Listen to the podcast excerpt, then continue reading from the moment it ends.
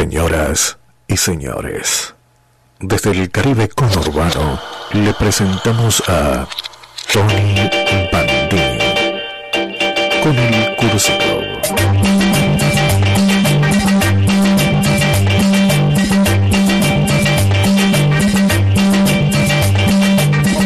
Bienvenidos al Cursi Club en una nueva emisión en vivo aquí en el Caribe conurbano. Programa número 48. Bienvenidos a este programa, que más que programa es barco que navega los mares verdes, los labrantíos del alma, donde contemplamos la poesía como un recién nacido a sus pies, donde convertimos las jaulas en pájaros y los pájaros en palabras con alas, te desinfectamos las heridas, mertiolate de palabras, te hacíamos el hipotálamo con la fuerza de una hidrolavadora, te sacamos la mierda las publicidades, los culos y las tetas, la serie de Netflix donde los gringos siempre salvan al mundo los discursos políticos, los noticieros, la mentira televisada. Hablamos hasta correr peligro.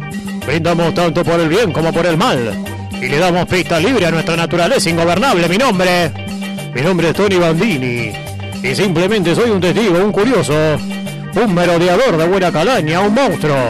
Que aparece en la noche infinita para despertar a los muertos. Hoy, en este programa de radio, junto la sangre que fui dejando en el camino y la vuelvo a meter adentro de mi cuerpo para que sea combustible reciclado de mi organismo astral. Para viajar por los pasillos del cosmos recargado, reload. Siempre con la voz ronca de tanto gritar a los vilipendios de lo establecido, a lo estándar, a lo normal. Y siempre buscando el lumen. Siempre en búsqueda del lumen. Junto al mago Néstor que afila los colmillos. Y sale de cacería. Va en búsqueda de cerebros, que, pero no para comerlos sino para llenarlos de magia, engrandecerlos, hacerle chapa y pintura y devolverlos con la alegría de saber que ya no son los mismos, que ahora son máquinas que eyectan mariposas fluorescentes que iluminan los rincones oscuros con ustedes el mago Néstor. ¡No! ¡Buenas noches, Tony! Somos líricos, finos, bucólicos en nuestro andar, idílicos en nuestro decir. Vengan, súmense a este paseo mental poético. Porque el Cursiclub no chupa sangre, ¿no? no? El Cursiclub te cuida te da amor. Transfusiones poéticas, respiradores galácticos. Siempre hay aire en el Cursi Club. Por algo somos un programa de radio que sale en vivo. Los invitamos a la muerte de la noche de pocas horas. Los invitamos a la noche única, a la larga noche que algunos llaman vida. También al pecado, a la exageración. Porque somos que del cuerpo, antonomasia, protuberancia, nos desnudamos. Nos sacamos los apósitos para que se animen a nuestros ojos brillosos, oscuros, como los hematomas, los golpes, nuestra eterna lucha anatómica, trincheras de carne y huesos, y nos, nos amáramos con el alma, Néstor. Y el viento se daría cuenta. Nuestros cuerpos casi muertos, haciendo fuego, raspando amor cadavérico, amor insano, donde se asesinan todas las horas del chisme de la humanidad. Nos sacamos la piel para escapar de nuestra institución humana. Comemos nuestra carne, es el banquete Mírenos, Pedro, Pausanias, Erixima, Aristófanes, Agatón, Sócrates, hagan sobremesa. Chupen nuestros huesos, mojen el pan en nuestra sangre. Dulce, salada, ni popular ni urania, sangre asfixiada. Prófuga, Afrodita se la llevó, lejos, y con ella mis caricias. Eran mías, se las había conferido, pero llevaban mi nombre, Tony Bandini. Hoy faltan, aún las venas sobran. Y en base tieso, pálido, urge al fuego para nacer con otra forma, para nacer en un monstruo poético y para hacer este programa de radio. Esto es el Cursi Club por Radio Exay Estudio Luna. Y estos son los rusos, hijo de... Los rusos, hijo de... Los rusos, hijo de... Tomami, tomami, tomami, tomami, tomami, tomami, tomami, tomami, tomami, tomami.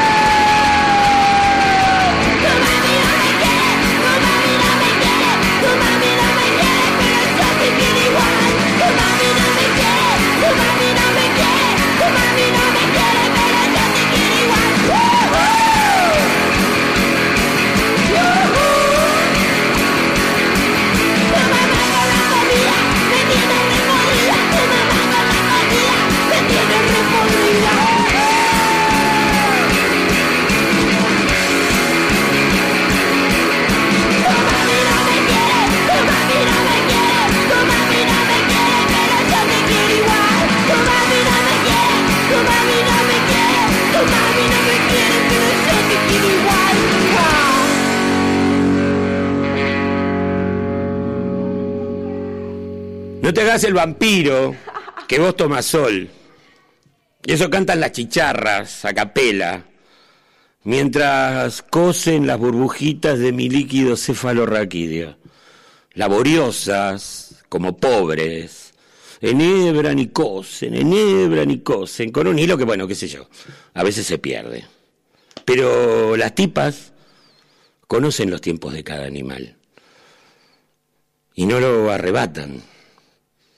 Es que solo ellas saben cómo hacer, desde los árboles, con poca brasa, sin instrumentos y a grito pelado, carne a punto y piel crocante. Este es el Cursi Club, escuchábamos a Poroto Riera, que hoy justamente está presentando Yo y mi bocota. Ahora escuchamos a Selmar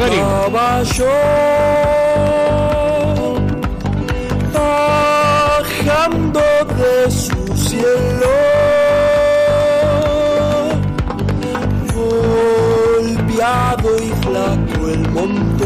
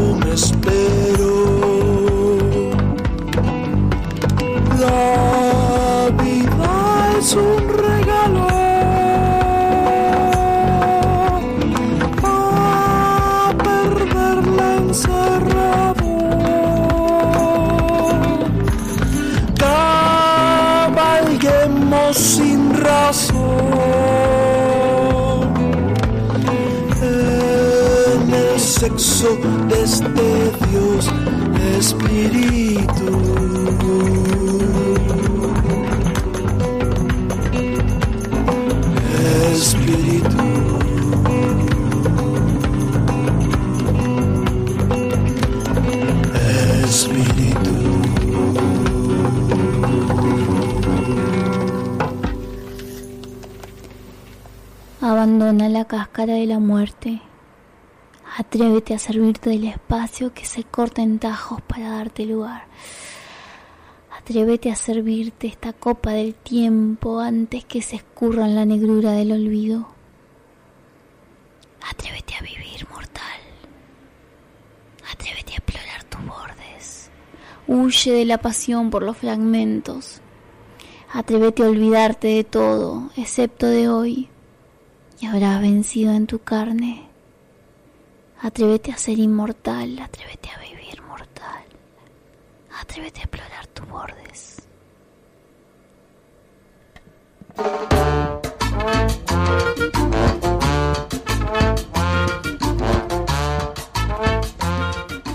Este es el Cursi Club aquí por Radio X, hay Estudio Luna en vivo directo desde el Caribe con Urbano. Escuchábamos el hermoso poema de Rocío Laria, Inmortal. ¿Le gustó, Néstor? Me encantó, me encantó.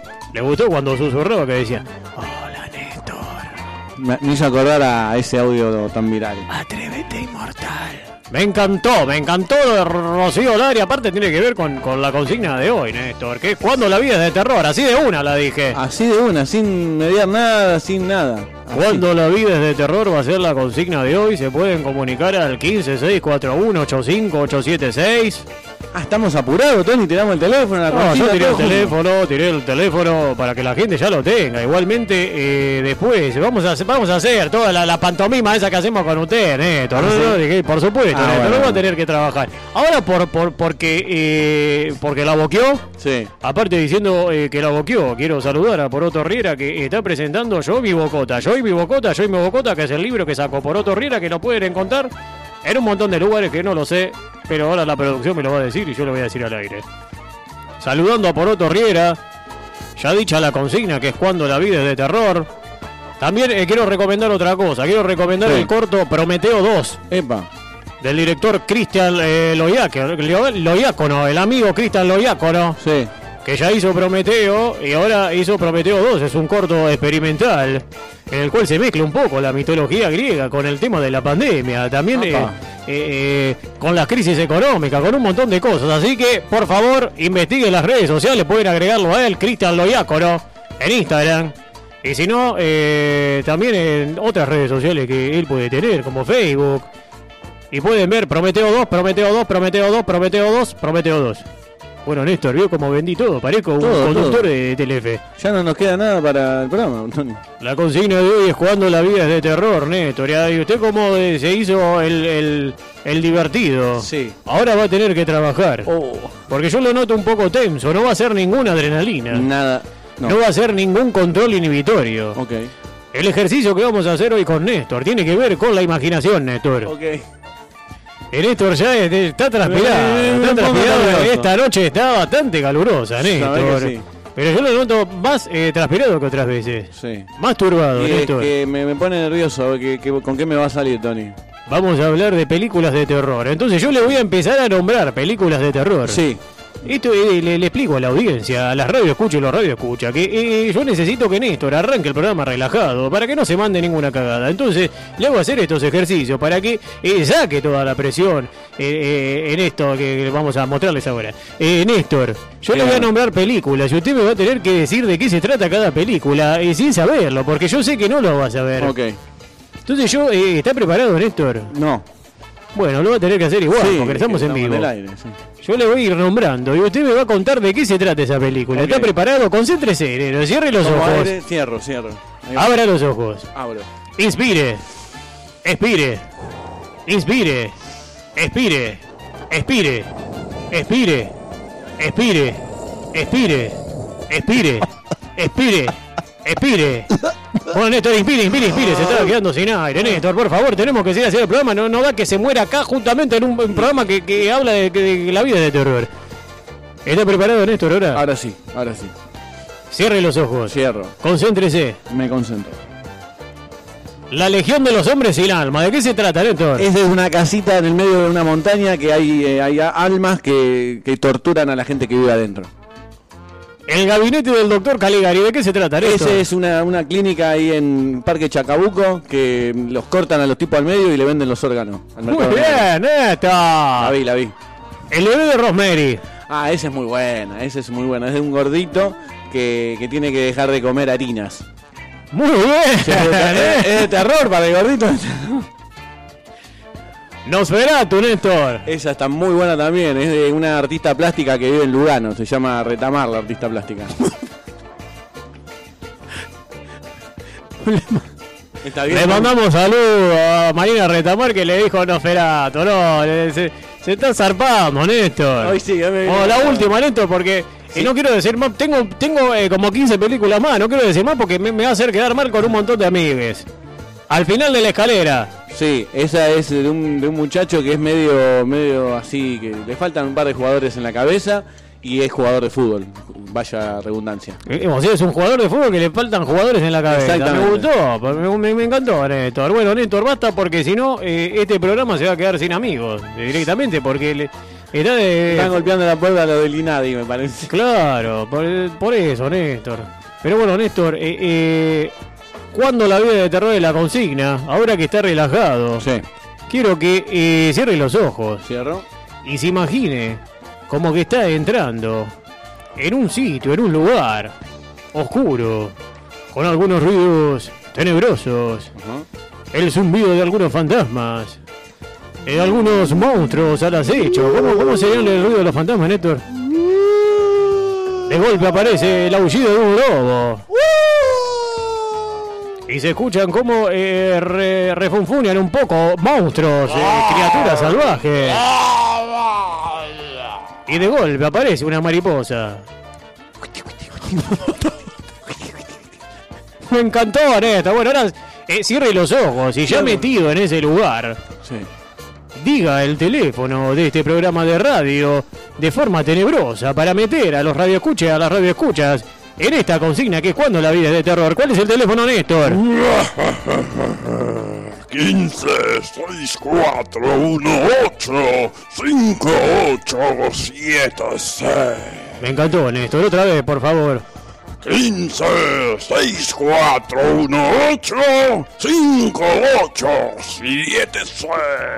Me encantó, Néstor. Ese es el teléfono, el 156418586 para las radioescuchas y los radioescuchas que estén del otro lado y se quieran comunicar y participen de esta consigna que es Cuando la vida de terror. Nosotros al final del programa pasamos el audio sin chequearlo, así que pueden mandar lo que quieran. Pero Néstor, usted sabe que eh, Yo he hecho infinidad de cosas en mi vida. Además de haber tenido la oportunidad de viajar por el mundo, conocer lugares, personas. Nunca se me cayeron lo- los anillos, usted lo sabe, nunca se me cayeron los anillos Hizo de todo, Tony. para desarrollar tareas no tan gratas para mí, sabiendo que eh, soy un poeta, un artista.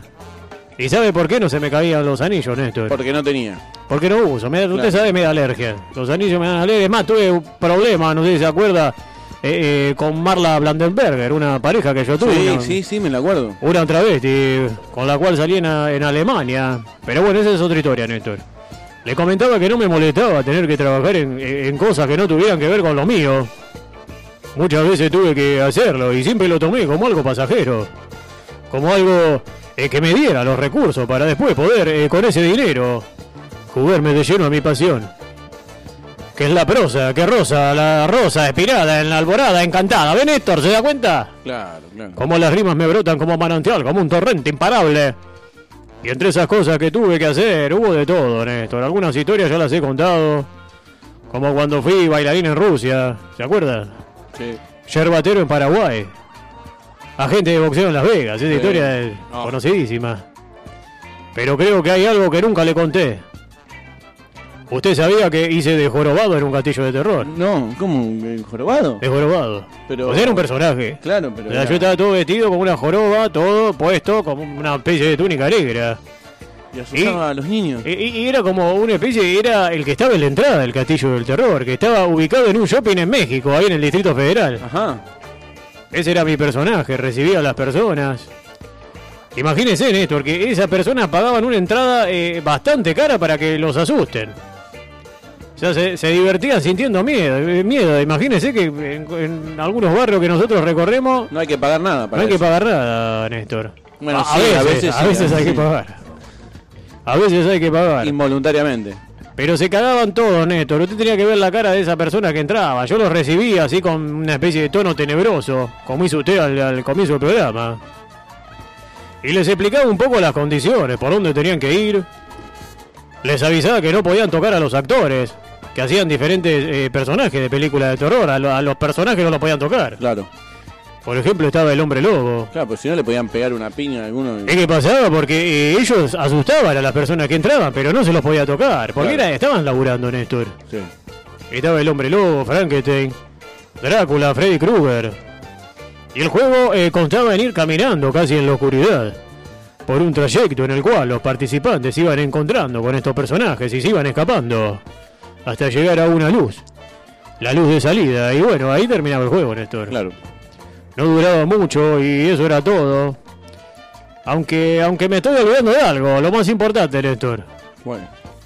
Y creo suponer por qué en mi mente obvié esto por completo. Me faltó nombrarle un personaje. ¿Quién era el que cerraba ese entretenimiento? Era el loco de la motosierra, No. En la parte final del trayecto corría a las personas hasta esa luz de salida. Imagínense, salían de todos espantados. ¿Sabe lo que es? Que, que te corre un loco con máscara y, y con una motosierra. Muchas veces iban parejas. Y veo que los mexicanos son, son medio machirulos. Sí. Entonces salían y se reían de las mujeres, pero les juro, Néstor, que el miedo que tenían esos mexicanotes que se hacían los machos cuando salían de ahí era notorio, visible. Se les notaba hasta en, hasta en los bigotes.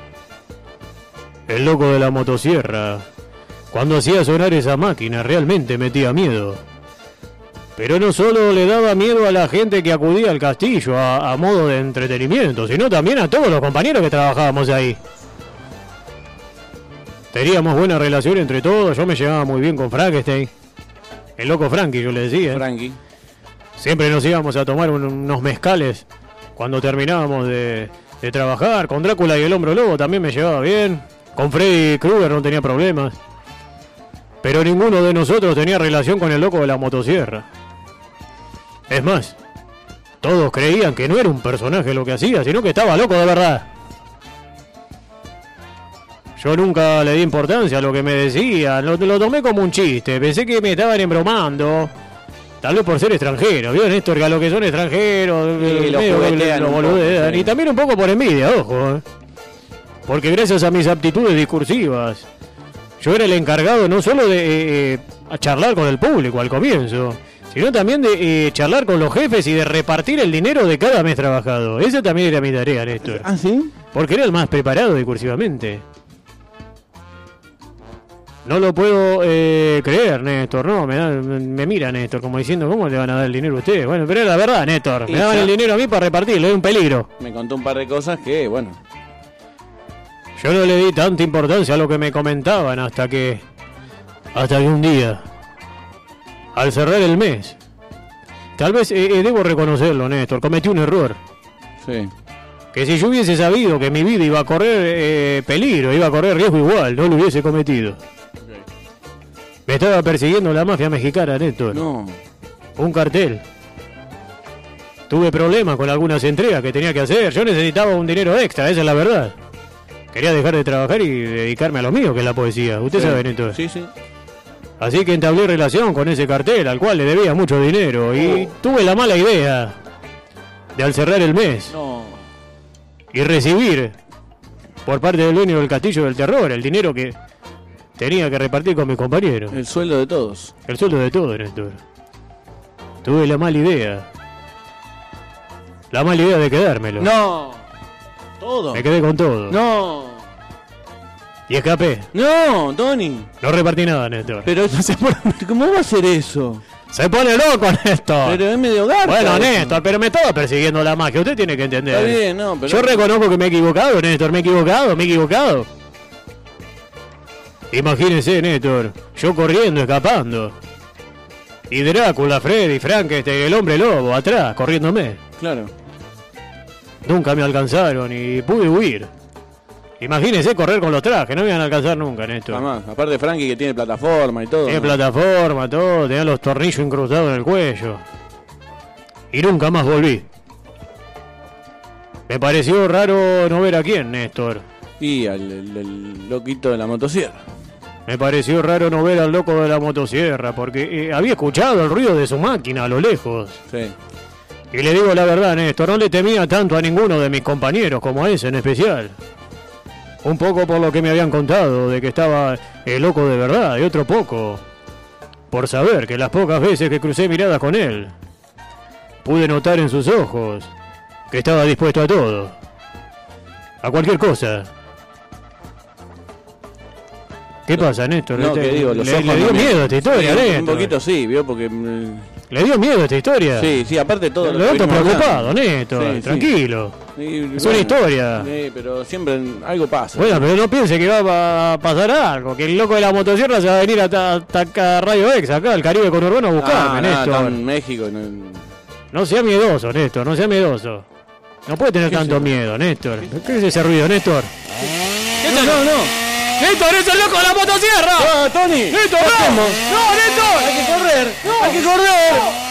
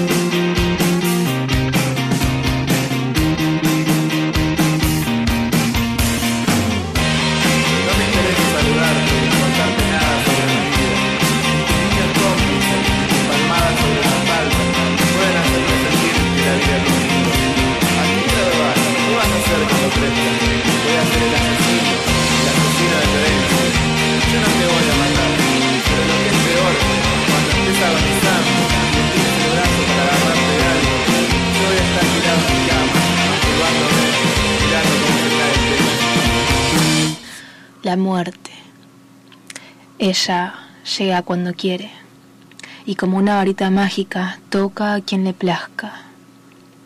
Me asusta y la aprecio. Le coqueteo y la juzgo sin saberlo. La veo de lejos mientras le rozo en la piel. La deseo y le temo. Está ahí, en el espejo, en los ojos de la otra edad, del otro, en el mañana, en la agonía, en la avaricia de mis penas, en la soledad de mis condenas, en las cadenas que ato a mis manos y a mis pies, la muerte. Tú, como quieres, apareces, como quieres nos llevas, y como quieres, nos vives.